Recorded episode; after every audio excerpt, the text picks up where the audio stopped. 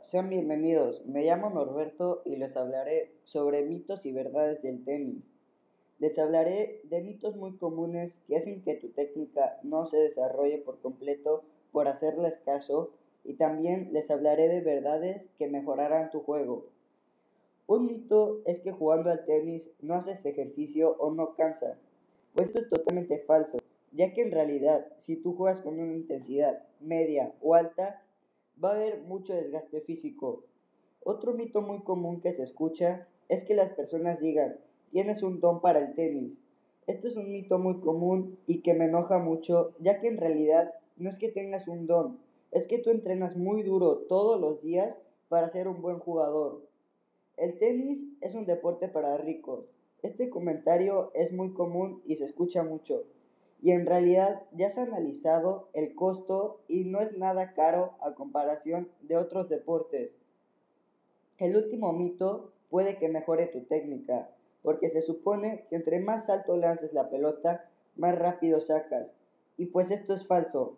Un ejemplo es el servicio de Andy Roddick, en contraposición con el de Robin Soderling o Thomas Verdich. Este norteamericano ha sido uno de los mejores sacadores de la historia de este deporte y lanza la pelota a una menor altura que la del sueco y el checo, y con una estatura menor a la de ambos, y aún así ha sido de los mejores. Ahora hablemos de las verdades.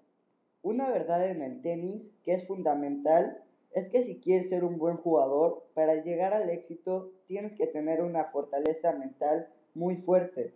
Tienes que tener una mentalidad ganadora, pero también que esté preparada para perder y que la diferencia en un partido no es la edad, el tamaño, la fuerza, sino lo que marca la diferencia es la parte mental.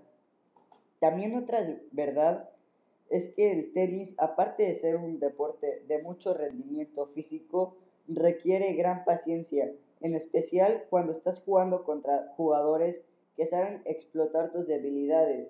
Y pues esto te hará que te, que te frustres, te desesperes, te enojes y por eso necesitas paciencia.